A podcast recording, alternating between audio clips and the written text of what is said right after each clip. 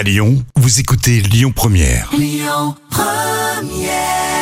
Jusqu'à 10h, le grand direct avec Yannick Cusy. Bonjour Nicolas Boisdin, merci d'être avec nous. Vous lancez une campagne de communication euh, en faveur de la lutte contre la sécheresse. Cette campagne, euh, elle a pour ambition de sauver les rivières, pour être plus précis. Alors pourquoi elle est nécessaire? Les rivières sont vraiment en danger? Euh, oui, depuis plusieurs années maintenant, vous avez peut-être euh, en tête justement les sécheresses. Ça fait à peu près trois ans qu'on a des sécheresses de plus en plus tôt et de plus en plus euh, globales et, euh, et déclarées sur l'ensemble du territoire.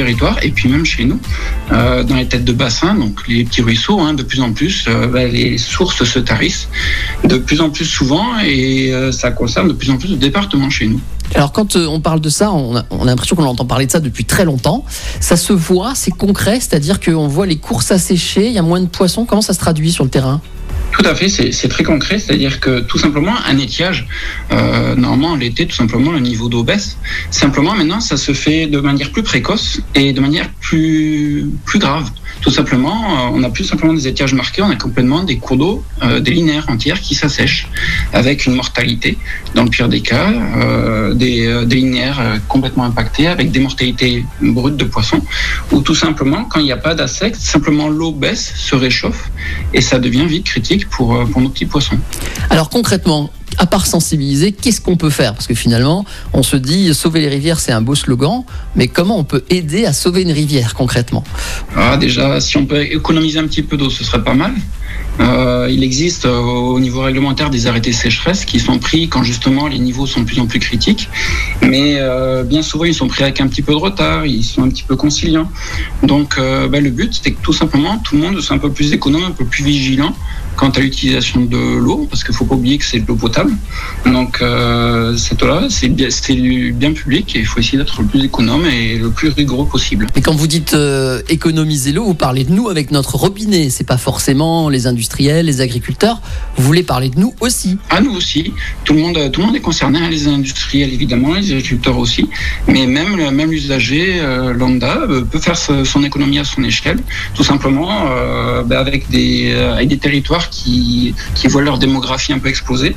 Ben, mis bout à bout, ça fait quand même une, pression supplémentaire sur le milieu. Donc ben, tout simplement des économies d'eau, les piscines, laver les voitures, tout ça. Quand c'est pas forcément nécessaire, on peut on peut essayer de s'en passer. Très bien. Alors ça, c'est noté. On va donc faire attention. Je rappelle le nom de cette campagne. Euh, Sauvons les rivières. Euh, c'est important. On va essayer d'y penser, d'économiser un petit peu l'eau. De toute manière, c'est un bon réflexe. Une petite question sur la pêche, puisque je vous tiens. Euh, pour tous les Lyonnais et Lyonnaises qui nous écoutent, les habitants du Grand Lyon, c'est la bonne période. Là, il y a des bons endroits. Comment ça se passe en ce moment? Ah oui, en ce moment, ben justement, euh, ça va me faire mentir, mais en ce moment, vous avez- vous a pas échappé qu'il y a pas mal d'eau, euh, notamment sur le Rhône et puis sur les grands affluents.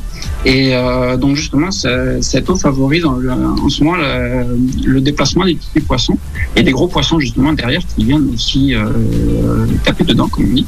Donc ça concerne essentiellement les, les, les carnassiers, les perches, les brochets, vous avez déjà entendu parler. C'est le plein boom du carnassier en ce moment.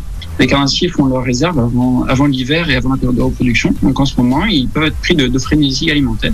Et donc c'est le moment de la pêche du carnassier, vraiment. Et alors, ceux qui n'ont jamais essayé, il faut rappeler, il faut forcément un permis. C'est ça? On peut pas pêcher comme ça, comme on veut. Oui, c'est plus une carte de pêche. Euh, une carte de pêche qui se trouve sur un site qui s'appelle Génération Pêche ou cartedepêche.fr. Donc c'est euh, tout se fait maintenant par voie dématérialisée. Il n'y a plus, euh, comme dans le temps, on va dire la, fameuse carte de pêche chez le buraliste. Il peut le faire aussi, mais essentiellement maintenant c'est sur voie dématérialisée. Et euh, donc la carte de pêche est forcément nécessaire obligatoire pour pratiquer. Elle peut se faire à la journée, à la semaine euh, ou à l'année.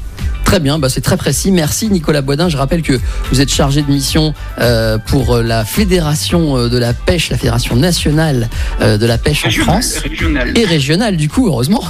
Et il faut rappeler qu'il y a un site internet sur lequel on peut se rendre pour avoir tous les renseignements pour savoir où et comment bien pêcher. Euh, ce site internet, c'est tout simplement pêche-auvergne-rhônal.fr. Merci encore et puis bah, bonne journée à vous. Merci. Au revoir. Écoutez votre radio Lyon Première en direct sur l'application Lyon Première, lyonpremière.fr et bien sûr à Lyon sur 90.2 FM et en DAB+. Lyon Première